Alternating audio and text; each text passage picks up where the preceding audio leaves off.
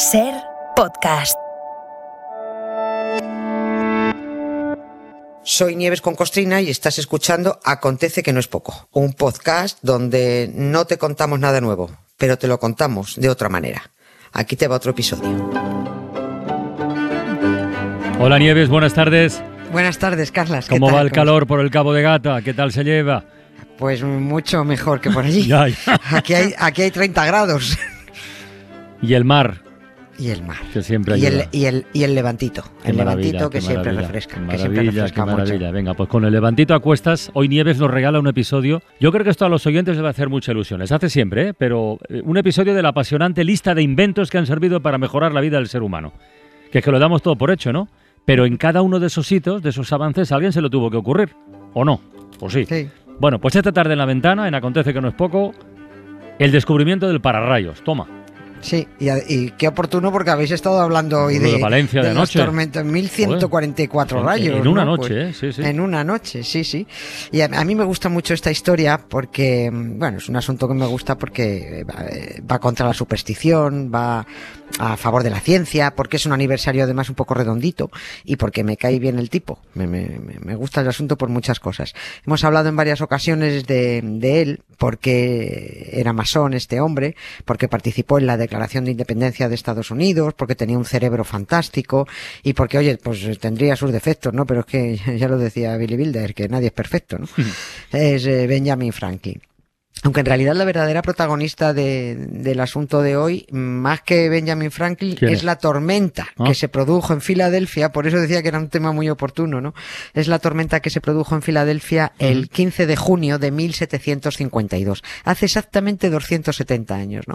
Una tormenta muy bestia, que es lo que estaba esperando el señor Franklin para hacer un experimento y regalarle al mundo un descubrimiento que iba, bueno, iba a salvar miles de vidas, decenas de miles de vidas.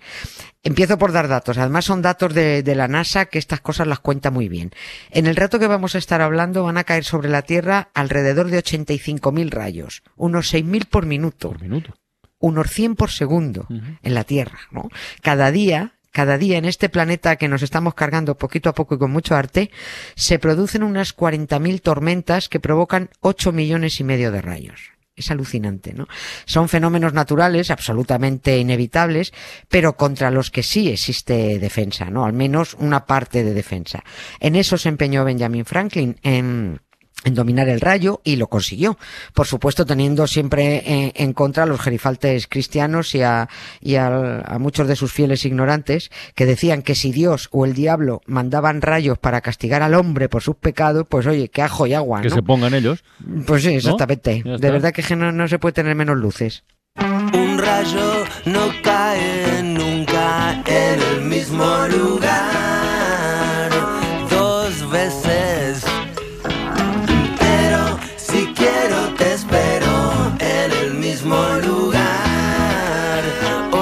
vez. Mm, Una bomba no cae nunca en el mismo lugar de nuevo. Pero te debo un beso en el mismo lugar. Oye, Nieves, la de Filadelfia de aquel 15 de junio eh, debe ser de las pocas tormentas que han pasado a la historia por algo bueno, ¿no? Sí, sí. Porque claro, Eh, sí, es una tormenta además recogida en todas partes, en todas las enciclopedias, en todos los sitios, ¿no? Porque por lo general si una tormenta merece ser destacada suele ser porque va unida a una catástrofe, ¿no? Pero esta no. Esta fue la tormenta perfecta. No, no estaba George Clooney en la peli, pero él fue la tormenta perfecta. No, no trajo muerte, trajo vida gracias a que ahí estaba Benjamin Franklin y su famosa cometa para hacer su famoso experimento. Él había fabricado una cometa con una estructura de metal puntiaguda y la hizo volar. Tenía que hacerla volar en mitad de una tormenta. Agarró un hilo de seda que ató a- al metal del contorno de la cometa y a su vez ató a ese hilo que colgaba de la cometa eh, una llave grande de metal. La cometa empezó a recibir rayos y Benjamin Franklin acercaba su mano a la llave que colgaba del hilo de seda y claro, al tocar la llave saltaban chispas, ¿no? Le daba calambre. Ya estaba claro para una mente analítica como la suya lo que pasaba con ese fenómeno natural de los rayos y los truenos. Del cielo venían descargas eléctricas que se veían atraídas por el metal de la cometa, que esa electricidad se conducía por el hilo de seda y llegaba a la llave, ¿no? Y más claro aún era que si el rayo que salía de las nubes encontraba en su camino hacia la Tierra un conducto metálico en el que meterse, oye, pues ahí se quedaba, ¿no? Con lo cual, pues mira, no caía descontroladamente en cualquier sitio provocando fuegos o, o matando gente, ¿no? Él, eh, él- lo llamaba el eh, Benjamin fuego eléctrico. ¿eh? Mm, Se podía dirigir, se podía controlar, se podía dominar, ¿no? Lo siguiente ya fue idear algo, algún artilugio que se pudiera colocar en distintos Claro. sitios para atrapar esos rayos. El pararrayos, ¿Eh? ¿no? Como, como- como su nombre indica. Que tiene, pinta, que tiene pinta Nieves de ser, no sé si el que más, pero uno de los inventos más simples y al mismo tiempo más efectivos del mundo, ¿eh? O sea, sí, es que sí, la típica cosa es como lo de la fregona. Dice, ¿por qué no se le ha ocurrido a Claro, nadie antes? no? Pues, claro, sí. pues ya, pues porque tiene que venir un tío listo a, a hacerlo, ¿no? Benjamin Franklin lo llamó mm, Punta Franklin. Porque, bueno, la verdad este tío lo ha visto, pero poniendo nombres era más simple que las a un cubo, ¿no? Punta Franklin, ¿no? Tras, tras, eh, tras el experimento de la cometa, él continuó ensayando y vio que los objetos puntiagudos atraían. Por eso llamó Punta Franklin a su punta de hierro, ¿no? Una vez descubierto el pararrayos, lo lógico sería pensar, hay que ver cómo no se le había ocurrido a nadie, que estamos hablando de la mitad de- de- del siglo XVIII, ¿no? Y que no paraba de morir gente por culpa de los rayos. En España mueren al año entre 10 y 15 personas por los Ah, rayos. ¿Todavía? Un, sí, unas 24.000 en el mundo. Sí, sí. Y eso estando rodeados de pararrayos por todas partes, ¿no? Pues cuesta poco imaginar cuántos morían antes, antes del invento, ¿no? Lo del pararrayos es como lo de poner ruedas a las maletas, no sé si te ha pasado alguna vez, que, lo, que no entiendes por qué Sí, tardaron verdad, tanto verdad, en poner. Sí, sí, sí. La rueda lleva inventada 6.000 años por lo menos y nadie se las pone a las maletas, ¿no? Bueno, el caso es que el, el gran invento de Franklin, uno de sus grandes inventos, porque inventó un montón de grandes cosas, también inventó las gafas bifocales, cuentan, ¿no? Bueno, pues eh, el invento fue una simple vara de hierro colocada en lo alto de un edificio a la que iría unido un cable que bajaría mm, por la fachada hasta la tierra húmeda donde el rayo descargaría pues toda su energía eléctrica, ¿no? Hay que imaginar la enorme cantidad de incendios que provocaban los rayos en una época en la que los tejados de los edificios eran de madera, ¿no? Aquel invento no solo iba a salvar la vida de personas, sino también iba a salvar sus hogares, ¿no? Bueno, ¿alguien cree que las religiones estaban de acuerdo con ese invento diabólico del pararrayos que solo servía para salvar vidas? ¿Lo que tendrían que Pues- decir? Pues, claro que no, guapi. Porque, porque si el deseo de Dios es freír a gente con rayos, hay que dejar que Dios los fría. Y ya está.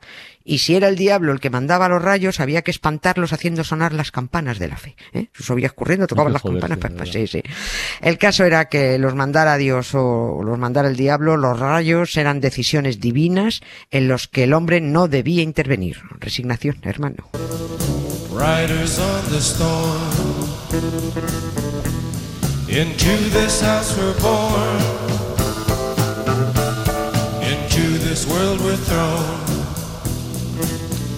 Like a dog without a. Entonces no parece que tuvieran claro siquiera ni quién mandaba los rayos. ¿Qué Si lo mandaba Dios, lo mandaba el diablo. No, no- no se- no sabían nada, no, no. Unos se inventaban que era la ira de Dios por los pecados de los hombres, otros que no, que era el diablo, porque claro, casualmente las iglesias eran los edificios más castigados. Ah, ¿y eso? Luego, eh, porque eran los más altos. Ah. Luego era, el maligno el que quería destruirlas, ¿no? Si vamos, hasta Tomás de Aquino, que era un tío que parecía listo, escribió en su célebre eh, Suma Teológica que era, y abro comillas, dogma de fe que los demonios pueden producir vientos, tormentas y lluvia de fuego desde el cielo. Y, y- y esto lo decía el listo, ¿no? Pues claro que sí, esto es lo que tienen clarísimo en la Agencia Estatal de Meteorología. Bueno, sí, deberían contratar exorcistas en vez de físicos en la EMED, ¿no? Por supuesto, los eh, cazurros no empleaban la cabeza en pensar que si las iglesias eran los edificios más castigados era porque eran los más Los más altos, los que sí, atraían, sí. claro, los que atraían los rayos y encima ponían cruces de hierro arriba, de hierro, para decir venid a mí, ¿no? O, o- o eran iglesias que las hacían con torres terminadas en punta, ¿no? Y eso, mira, esto de lo de las puntas, lo de que las puntas sí lo atraían, lo dedujeron. Eh, a- algo- di- dijeron que algo tendría que ver, aunque no sabían cómo evitarlo. Voy a poner un, un, eh, como ejemplo un edificio muy conocido ver, por todo el venga. mundo, el monasterio del Escorial. Sí. Y y voy a invitar a que todo el que vaya a visitarlo, que cuando entre a la basílica por el patio de los Reyes, pues se paren ahí en mitad de ese patio, miren de frente y miren arriba del todo. Ahí se ve un pingurucho. ¿eh? Es una aguja hecha de piedra. Eh, esa aguja de piedra está sobre el cupulín del cimborrio. Y el cimborrio es lo que está sobre el Sobre el crucero. crucero, Bueno, sí. sí. Bueno, pues si llevan prismáticos, porque a simple vista es difícil verlo, en ese pingurucho que está hecho todo de bloques de piedra hay un, una- un bloquecito, una especie de ladrillo que en vez de piedra es de oro. Ese ladrillo es una especie de cajón que guarda un devocionario de Santa Teresa y unas reliquias de Santa Bárbara, ¿eh? patrona de los mineros y los artilleros, de la que se acuerdan mucho solo cuando truena. Cuando truena, efectivamente. Oye, ¿y el pararrayos tardó mucho en implantarse de manera general? Quiero decir, empezaría en Estados Unidos, ¿no? Y luego en el, en el resto del mundo. Empezaron en Filadelfia. En Filadelfia. En, en- en el pueblo de Benjamin Franklin, ¿no? Y luego ya se fue corriendo la voz. Las iglesias se resistieron, se negaban a poner artilugios de hierro puntiagudos que pretendieran enmendarle la plana a Dios. Pero ¿cómo vamos a permitir? No podemos llevarle la contrario. Llegaron a contabilizarse en Filadelfia 400 edificios con pararrayos, pero ninguno de ellos era una iglesia, al principio, ni uno. Más de un templo ardió, porque no les daba la gana entender que los rayos los enviaba la física, pues no Dios, e insistían en que los rayos eran mm, por cuestiones divinas, en los que el hombre no debía intervenir, porque entonces sería peor tener que hacer frente a la ira divina, ¿no?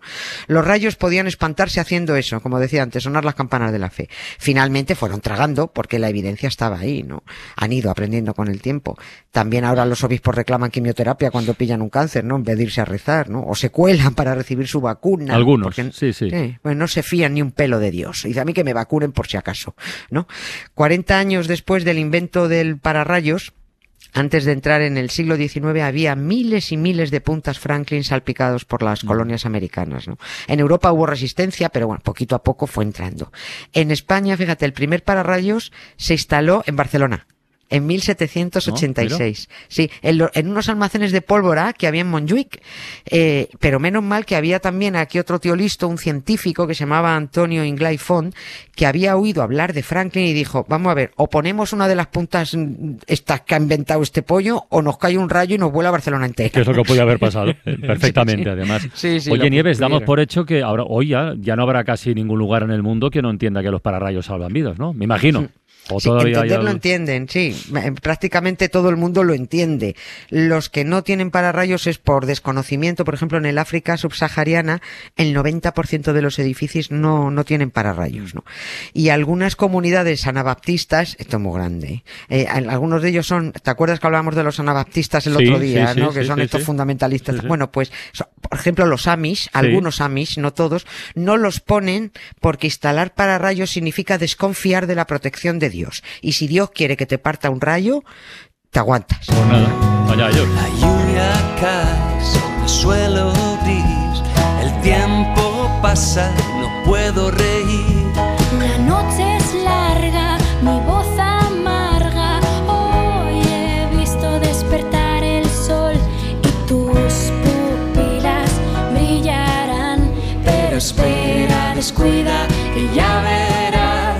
Los buenos tiempos volverán. Pero espera, descuida, que ya vendrán. la lluvia nos devolverá. Hasta mañana, Nieves, un beso. Un beso, Carla, chao.